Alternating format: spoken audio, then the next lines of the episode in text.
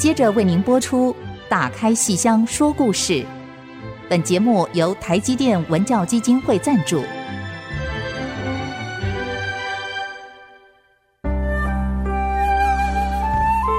打开戏箱子，看见台上的精彩一刻。戏箱子里还有许多你不知道的喜怒哀乐、悲欢离合。让戏曲专家王安琪、罗世龙和您一起打开戏箱说故事。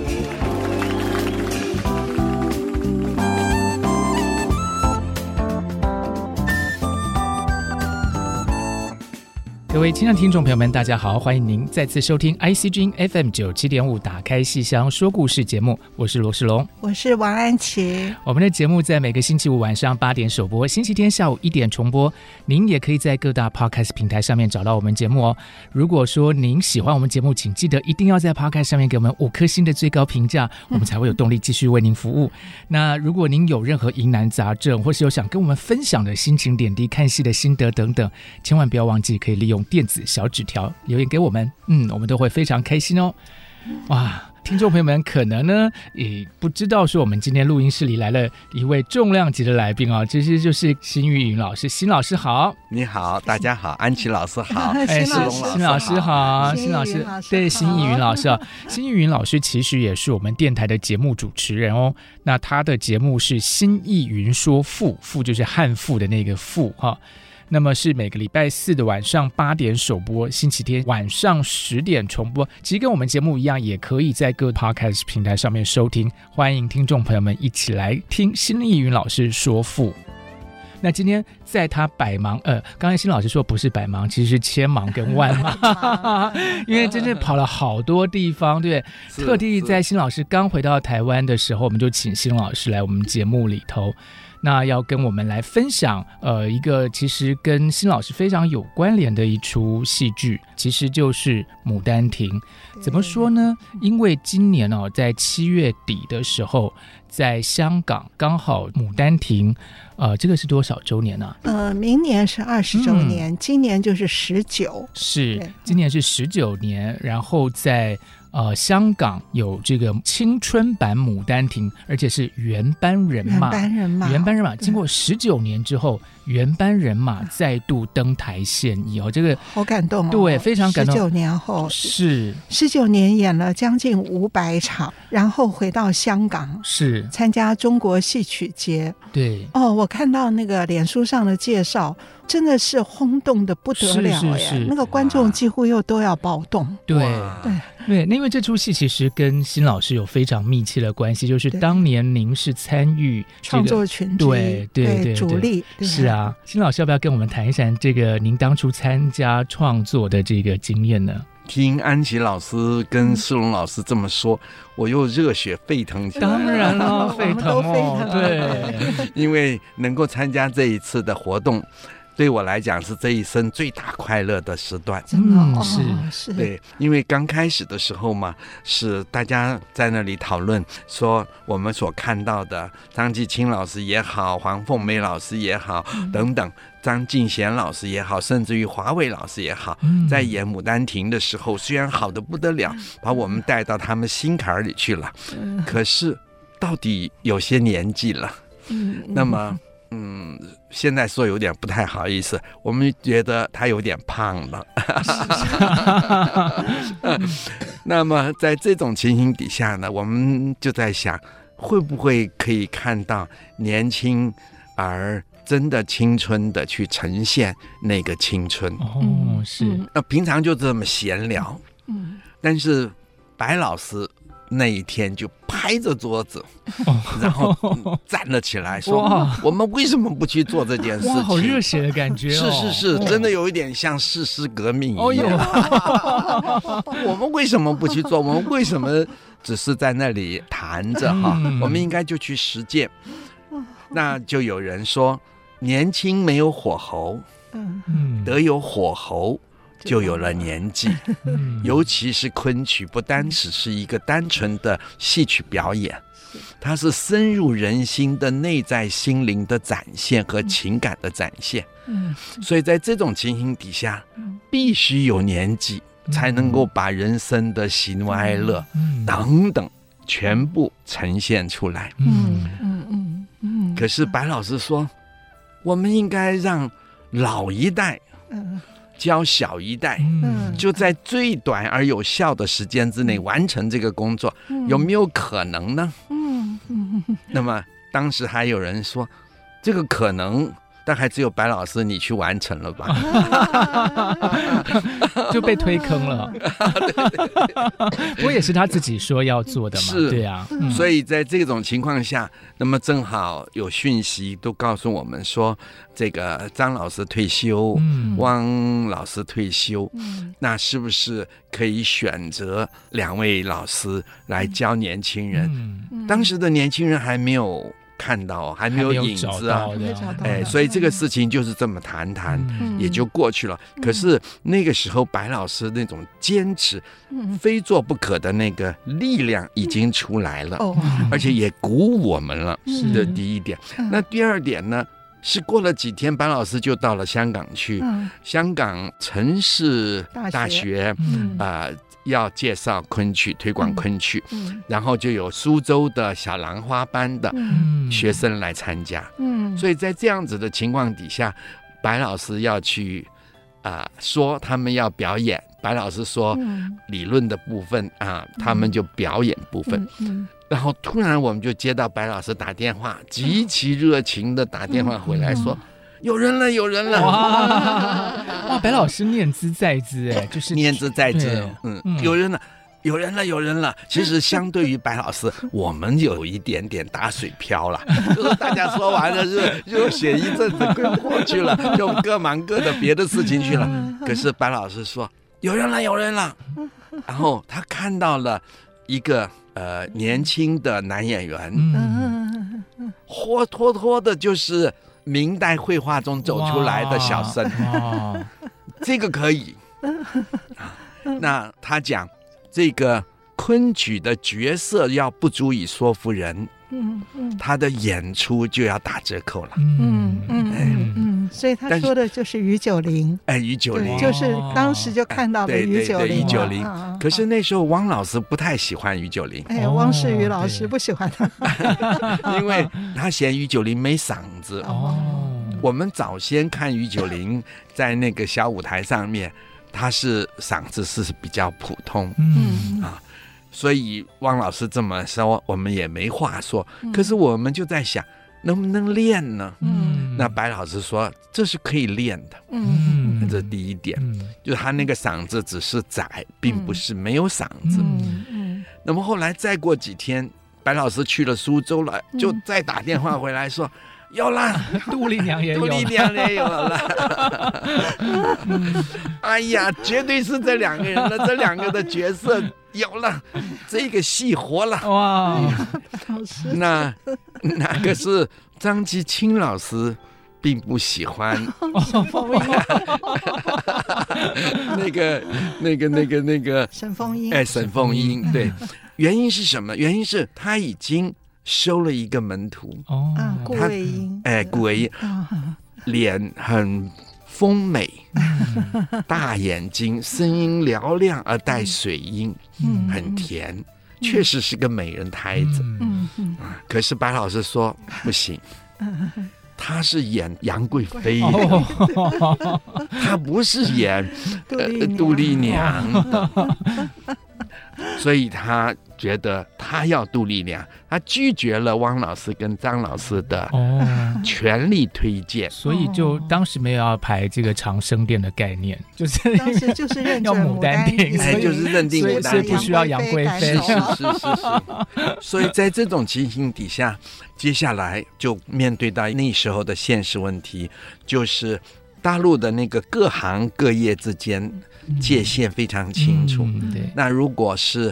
啊，浙昆的汪老师教了苏州的那个于九龄，那就是背叛了。哦，对，嗯，那如果张继清老师也教了苏州的这一个沈凤英，同样，即使是在大书小书，嗯南京跟苏州、哎、对的这个同样是苏州的这一条呃江苏的这条线上，它还是一种背叛，背叛对，因为不同团，对，对不同团，一个南京的一个苏州的，所以在这种情况底下 怎么办？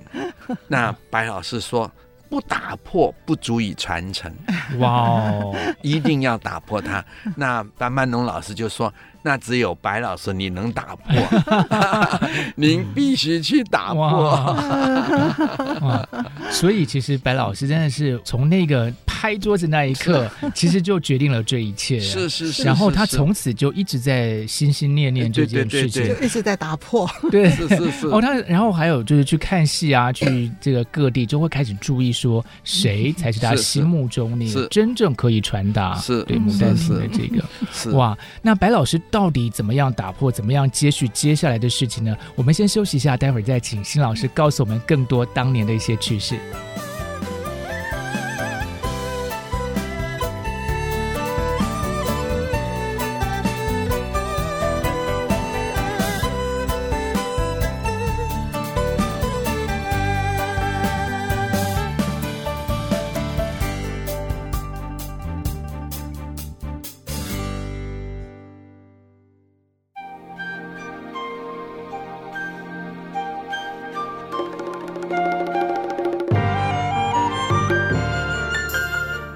家继续收听《打开戏箱说故事》节目。今天我们节目邀请到辛逸云老师来跟我们谈谈，呃，十九年前哦，这个应该会说二十年前青春版《牡丹亭》怎么样孕育出来的哈？那其实起因就是白老师在吃饭的时候 拍了一个桌子，把那个碗放下，对对对对，这个是起心动念，然后后来就因缘际会就看到了他心目中的。杜丽娘跟柳梦梅，但是据新老师说，其实又一顿对，还有另外一顿饭，对，是哪一顿饭呢？是，那么后来过年嘛，嗯、那通常我们在过年前，如果白老师在，这群朋友也都会聚餐，嗯、那我们就在吃那一顿。啊，呃、年夜饭其实应该不是年夜饭，是年中饭。哦，就晚上年夜饭，大家回去吃，就中午的那一顿饭。哦，结果在吃那一顿饭的时候，再谈这件事情，就是如何传承的重要性，如何打破，如何打破传承。那樊老师就说。非你白老师不可，你在大陆的人脉，然后你跟汪老师、跟张老师的交情，然后你还有在国际的地位跟声望，这件事只有你能做，别人做不了的。嗯，白老师听到这里，把饭碗拿了，停了一下，说。好，我们就走。那个不是才除夕吗？结果我们就年初二啊啊！除夕的时候说年初二就走，他们就就两天后，两天后我们就就就跟着白老师几个人跟着白老师就去了杭州，然后就在细呃在细雪细雨霏霏中，哇，在杭州飘着雪的对，然后一片萧瑟的情景下，白老师就带着我们直。直奔汪老师家，然后去敲开汪老师的大门，然后就跟汪老师宣布这个消息。然后汪老师打开大门的时候，有点愣在那里。事前不知道吗？我不晓得知不知道，但是他们看他的表情说：“怎么这么快？”然后他们烟雾缭绕，他们正在跟朋友们吃火锅。哦，大年初二嘛，大年初二。然后白老师就。坐下，然后就很慎重的告诉他传承的重要性，这是第一点。第二点，在讲传承的重要性的时候，那那个汪老师一再说：“我只是一个单纯的演员，我演了一辈子戏，我怎么可能做导演？不可能。”但是白老师说：“你是一个最好的导演，然后你现在正好退下来。”你的生命是一个新的起点，从导演开始，他就那个汪老师就说：“你怎么证明我是一个好导演？” 白老师就说：“我们看了你在哪一场。”在台湾演出啊，嗯，是汪老师退休前的一场演出。我想安琪老师可能是《西园记》，是不是？对，不是《西园记》，是他的演出。他们浙昆的长本啊，长生殿。哦，浙昆的长生殿哦，汪老师来指导的，汪老师自己演出跟指导，他他自演自导，哦，自编，哦，他整理的版本，他整理的版本，对对对对对。然后他那一次是从高力士跟唐玄宗都老的不成样子了，嗯，然后两个人相互扶持，然后相互蹒跚的。嗯，从后台走到所谓的院子里来，嗯，然后望见天上的明月，那是一个八月十五，对，嗯嗯嗯，然后他们就谈起了从前，嗯，倒叙回去。当年的那哎，然后这个感慨万千，嗯，唐玄宗就呃老态龙钟的。嗯，几乎是瘫坐在那个石凳子上，嗯嗯，然后就倒叙道，就想到了从前，嗯嗯嗯嗯，哎呀，好的不得了，除了那个体态的那个演出，让人看到了岁月的痕迹，嗯，然后也看到了沧桑，嗯，然后就重新演演演演演，然后整个的过程都是。汪老师的他设计特别的设计，哎，有着深层的心理性的叙述，是，哎，所以白老师看到了，说白老师看到了，然后白老师赞美，可是那一出戏在外面的声誉并不那么好，就观众的声誉并不好，什么原因呢？观众习惯于蔡老师、蔡振仁老师的演出，漂亮、亮丽。然后这样的一个老态龙钟，大家哎呀一下子接受不了。嗯嗯嗯嗯。不过我啊，我们呢属于白老师这一派的，都认为好极了，好极了，全面支持，说这真是一场好戏，而且真是展现了汪老师的功力。嗯。所以在这种情形底下，我们就哇七嘴八舌说给他听，或者白老师说，我们在旁边还打鼓啊、还 敲锣啊、拼命讲啊，然后还说到他每一次浙昆来演出的时候，他几乎像导灵一样来告诉我们那个演员的身段中的那种情感性跟生理性，然后他的动作必须如何，所以他的那个。锦袍，嗯，或者那个纱罗，嗯，才能够展现那种飘动，嗯，然后去增加了戏剧的效果，嗯，所以每次都让我们颠倒万分，哇。哦！所以我们再把这些讲出去了以后，哎，汪老师拿着碗沉吟着，拿着碗，拿着碗，拿着筷子就停下来沉吟着，是，那。白老师就根据这个就再说了一个，他说：“这正是你要换跑道的时候啊，你的戏剧生涯没有停，因为这个是针对汪老师曾经说过，哎呀，没想到岁月如诗嘛，哈，他的演艺生涯也就到了一个段落了哈，也就要停了。那白老师说，你的演艺生涯没有停啊，你转化跑道，而且你还也还可以再演出啊，等等等等。”所以后来，白老师就设计了他出场的那个、嗯、那个部分，嗯、让他作为这一出戏的主导者。哦，哎，就是让他特别感受到他没有离开舞台啊，对对，哎，他只是哎转一个身，在戏剧嘛哈，嗯、人生如戏嘛，他转一个身，然后。再开展他华丽的未来，是是，然后传承下来，传承下去。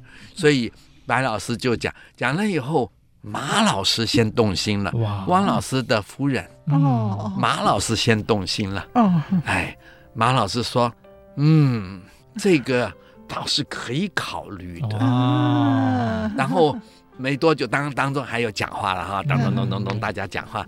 可是汪老师。借着要去厨房拿食物，嗯、马老师就跟他一起去，就去密谈了，大概是密谈，因为隔了相当的一段时间，好好玩。出来了以后，汪老师答应，哇，他而且愿意承担起打破这个规则，嗯，可能所受到的一些压力，对，不容易哦，对，不容易，因为他们是真的在那个环境里头，那我们是。从台湾过去的，对，对，他们的压力会更大，嗯，是，嗯，哦，辛老师讲的好生动哦，栩栩如生，到厨房后面去，然后就答应了这样子，哎，出来以后就答应了，说他可以考虑。天哪，我现在脑海中浮现的画面就是，然后汪老师答应的时候，然后大雪就停了，阳光就露出来。是的，一点都不错。真的吗？真的是这个样子吗？真的是吗？是的，我还猜对了。真的是上天的安排。是是是啊。所以白老师一直说：“哎呀，其实是上天的安排，上天有意要完成这件事。”对呀。他说：“不然我每次遇到困境，接着就是一个新的可能性出来了。”所以他说，他不是常常说不是我做，不是我做，嗯、就是老天要把这件事情做完而已。哇！哎呀，那个这个年初二，是外面雨雪霏霏，然后里面是火锅，烟雾缭绕，热气翻腾，热气翻腾。然后他们夫妻两个到后面假装要拿菜。对对对对，我觉得这根本就是可以写成一个戏哎，一个故事就可以演哦。对啊啊哇！所以呢，其实听众朋友们这样子一路这样听下来，我这真的就是要怎么形容呢？三碗饭的故事成就了一出《牡丹亭》吗？没有开玩笑，开玩笑。不过这表表示说，其实白老师是真的是很有决心要做这件事，而且他有诚意跟信念，真的是感动了所有人。是是是。然后呢，他还找到了演员，而且还去说服了汪老师，对，连马老师都感动了。对对对，还有周边好多人一起努力这样。是是是。对啊，这真是一个太精彩的一个回顾了。我们先休息一下，喘口气，待会再回过头来跟新老师好好的谈一谈。好，这真是秘辛。对，新老师来讲秘辛。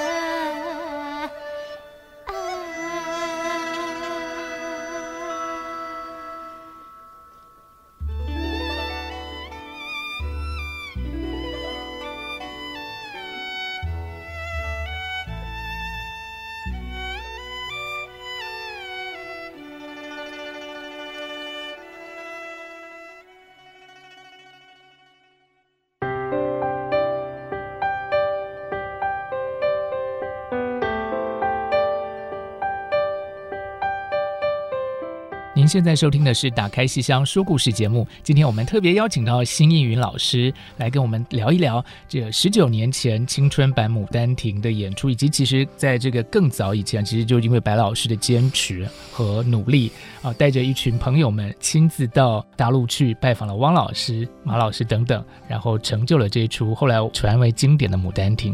那其实刚才辛老师有特别提到，就是说其实这个是很不容易的一件事，因为大陆他有他自己本身也。演戏的一个文化，然后团跟团之间的一个界限，那我们可想而知，就是说从呃汪老师答应之后到真正演出，这中间一定还有很多的这个阻力跟不容易的地方吧？说是阻力也是阻力，然后说不是阻力也不是阻力。啊，总是爬山嘛，总有些曲曲折折嘛，不然就不是爬山，哎，就不然就不是爬山了。那。在当时，汪老师就问白老师说：“那张老师怎么说？”嗯、张老师必须答应。是，是是白老师就说：“您答应了，张老师那边一定会答应。哇哦！现在您答应了，是不是？确定了以后，嗯他就说：“我立刻打电话给张老师。”哇，就当着所有人面，当着所有的面就当了。然后他们就谈到这些问题。那么也可能张老师提出了一些他的问题。然后白老师就说：“我现在就即刻飞到南京跟你会面。”大年初二那个火锅还没吃完，然后白老师飞到去南京去见。那火锅火锅还没吃完呢。是，所以就这么。快速的，白老师就去了南京。那我们这一群人呢，跟着他的人呢，就即刻回到台湾。那白老师就说，立刻展开行动。哇，这也发生的太快速了吧？现在安排好基本工作的人事，是，所以我们回来了以后，嗯，哎，就。就做了几个简单的规划，在等他做决定。白老师真的是可以带头干革命的人，是，所以我 我就是说，以前都不知道他的父亲白将军何以被称为小诸葛。那 现在看白老师的作为，有其父必有其子，哎，才知道慢慢去体会他。这样兵分几路，是是是是是是。有一次我们开始工作了以后。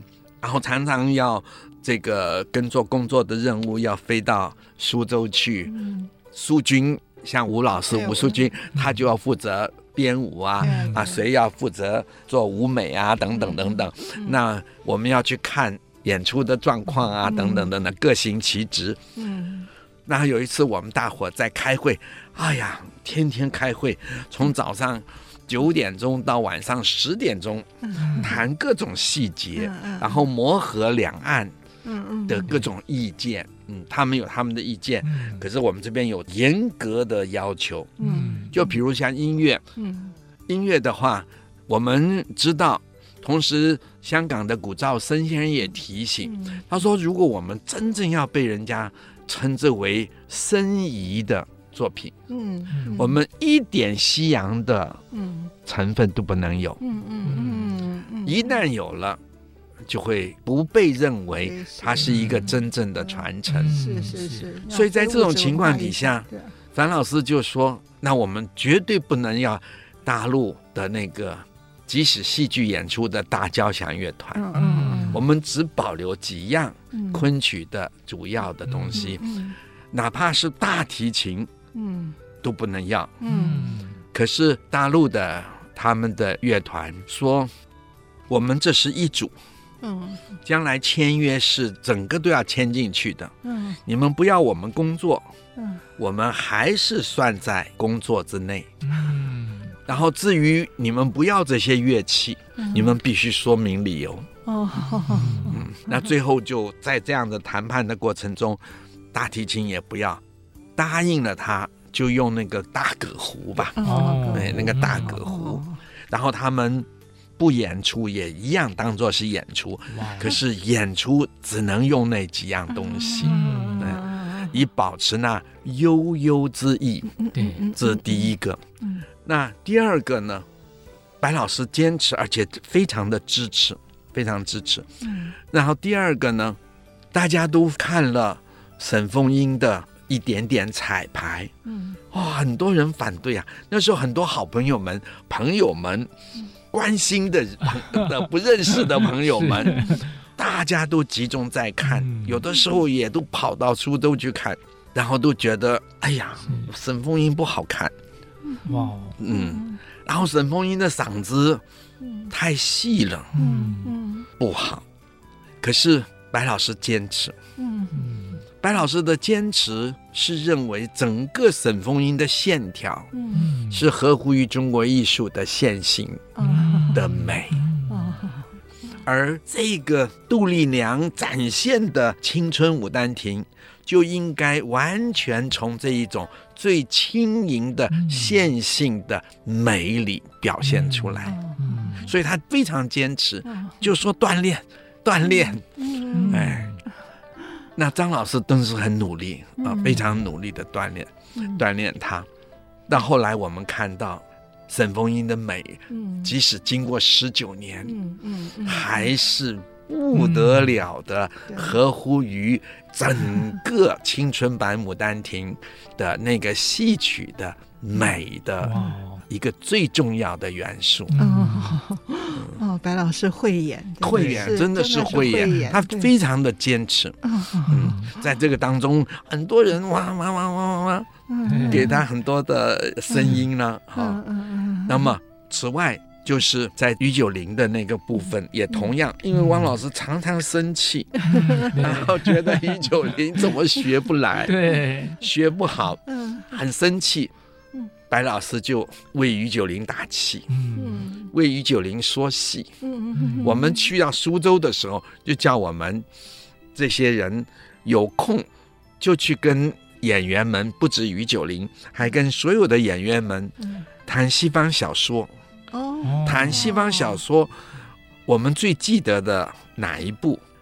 那一部中最动人的情节，那种恋爱，恋爱所呈现出来的那种激情，嗯，或者感情，或者各种嫉妒之情，什么什么，讲给他们听。嗯。嗯，有的时候我们坐的巴士一起到一个什么地方去，嗯，那么在巴士上，白老师也要求。星云，你坐那，谁谁谁谁，你坐那，谁这都有跟他们讲故事，哇，都有任务哎，调兵遣将，然后摆摆一个那个叫什么阵仗出来，对对，嗯，然后嘛，有一天白老师突然说，到了黄昏，所有的工作告一个段落，白老师就突然说，我发现他们好像都还没有去过苏州庭园。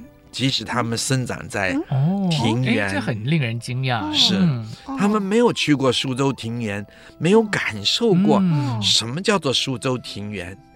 来来来，你们陪着去，因为那个时候正好是啊三四月吧，春天的时候，春天，但是初春，嗯，一切都还很萧条，嗯，哎。所以那个庭园里的那种景色，还带着料峭的萧瑟性，嗯，的时候，白老师说：“你们快点，你你们几个闲在那里没事，快。陪着去去庭园里去逛。”去一面走一面去讲你们自己 在这个庭园里的感受，在那个庭园里的感受。白老师每天都帮大家排了功课，是是是是是是。那正好在那个时候，呃，苏州昆剧院是在烂昌亭旁边，对面的巷子里，所以我们最先先去烂昌亭，而正好烂昌亭。是比较萧瑟的院子，嗯、就到那里去看那个所谓的那个呃《游园惊梦》里面所唱到的一切都已经都改变了，哎，等等等等，繁华落尽的各种情境，哇哎，然后就带着他们去去感受，白老师自己也带。嗯，他在的时那边的时间长，嗯，那自己也带，嗯，自己也带，主帅也带，哎，对，主帅也亲自出马。带兵，对对，亲自上阵，哇，所以呢，白老师带着这些演员还有老师们，对，游园，对对对，不止如此，白老师还要随时找最好的酒，哦，在汪老师情绪低落的时候。因为毕竟他在那个时候面对着自己的这个转化，嗯，然后这样子的教学，以及感受到青春年华的消失，嗯，特别是在这个时候，嗯，或许会让我们年长者感受到那个青春年华的消失吧。嗯，所以在这种情形底下，他有的时候心情不好。哦，汪老师心情不好。就躲起来了，哦，就不见了，哦，嗯，不想让人家看到，不想让人家看到，哦，那不想让人家看到，那白老师究竟怎么样去化解这样一个？是。是，我们先休息一下，待会儿再回来。是是是。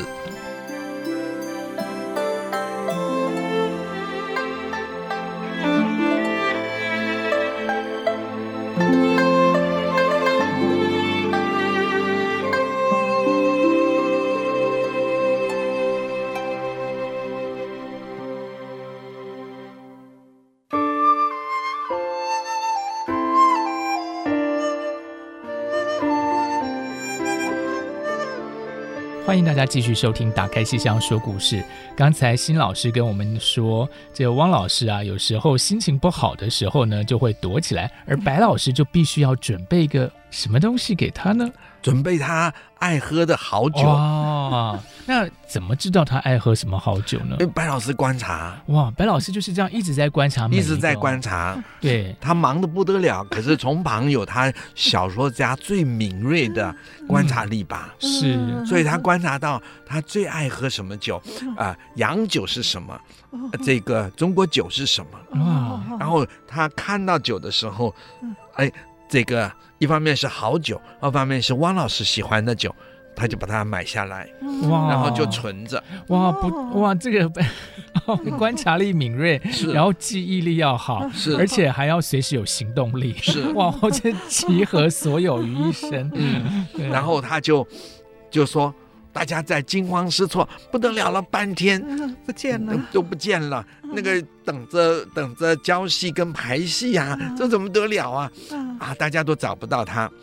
那白老师就静静的想，嗯，好，我来试着找，然后就去他常常会躲到什么地方去的 地方，就在那个地方找到他。哦。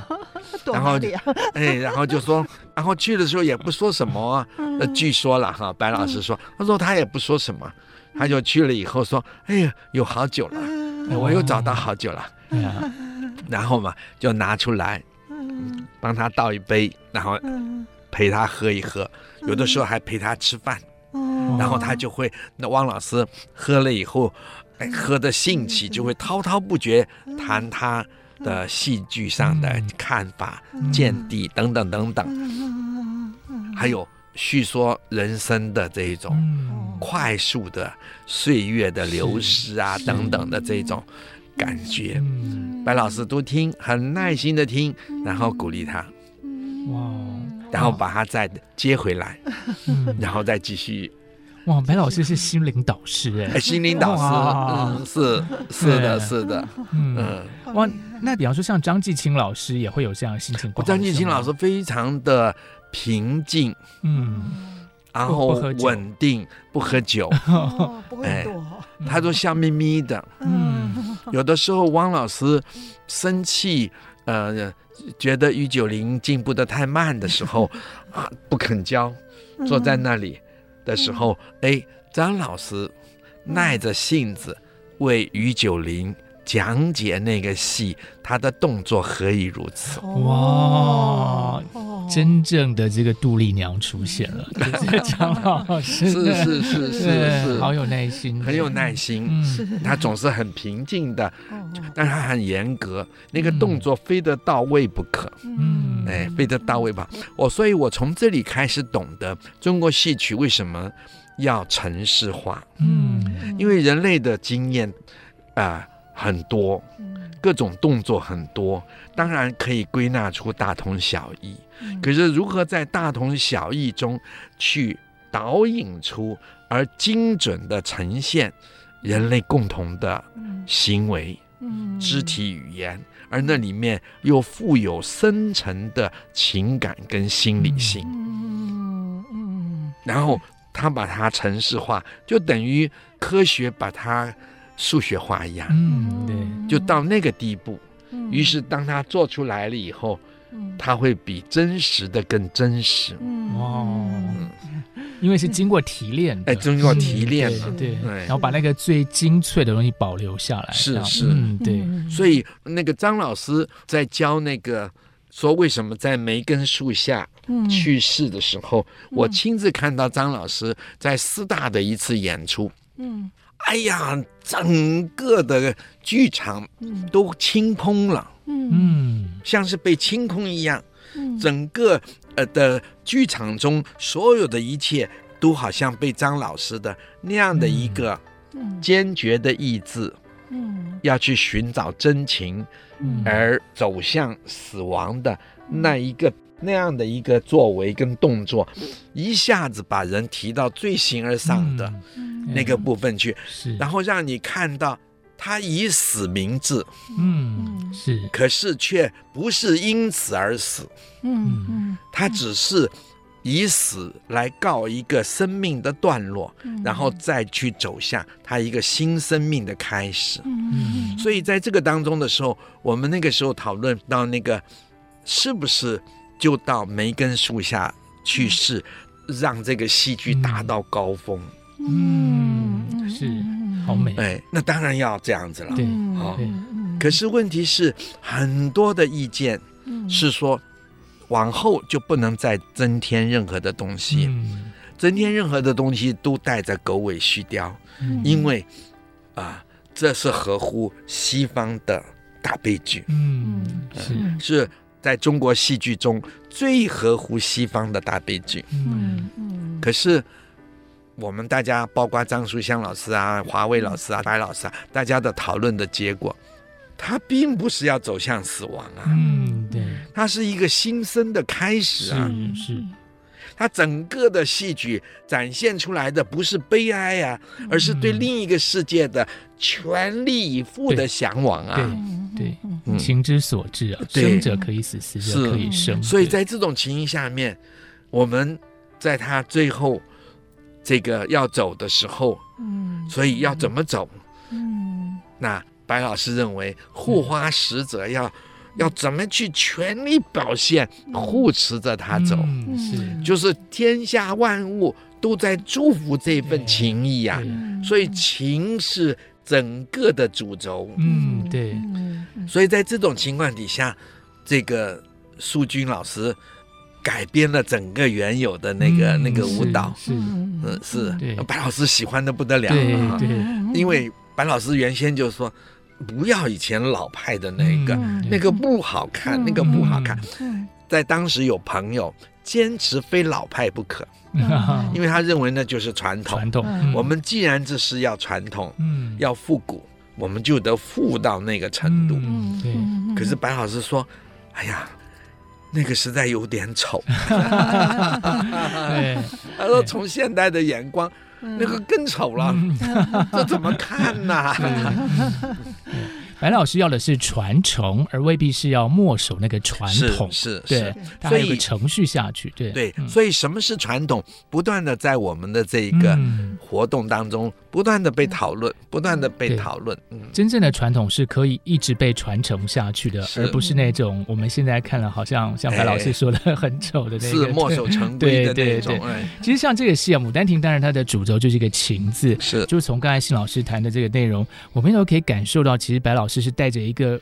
真情跟深情在对待这出戏的每一个，不管是资深的演员老师们，还有这些年轻一辈的的。呃演员们哈。那这出戏大概除了呃柳梦梅跟杜丽娘之外，其实还有好多好多其他的年轻一辈的演员，是。大概有三十个，是是是是。所以白老师也都是这样子细心的去，是是。是哦，他观察他们每一个人的演出，嗯。就像吕嘉，嗯。啊、他的武艺当然很好，嗯。演技也很好，可是大家都说他个子太小了，嗯。可惜个子太小了，所以发挥的地方不多。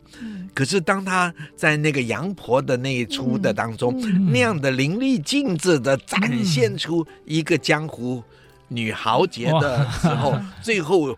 风情万种的，嘣一跳跳到她丈夫的怀里，然后说：“我们就浮游于海上去做去做强盗，不要再听命于什么官家了。”嗯，的时候，白老师说：“ 这个女孩好，风情万种啊。”所以其实白老师也是欣赏的角度是很广泛的，是是是。嗯对，都可以看到每个人的好，是。真的不简单。所以后来认为她该演潘金莲，哦，就专门为她设了潘金莲。哦对对除了拜那个梁谷英啊梁谷老师英老师为师之外，对。还专门让她演出潘金莲，而他把潘金莲演活了，对对，而且他让潘金莲不再是个荡妇，嗯。而是怀着少女之心。嗯。对青春、对爱情无限向往的一个小女孩，嗯是，这是白老师看到，对。而且提出的。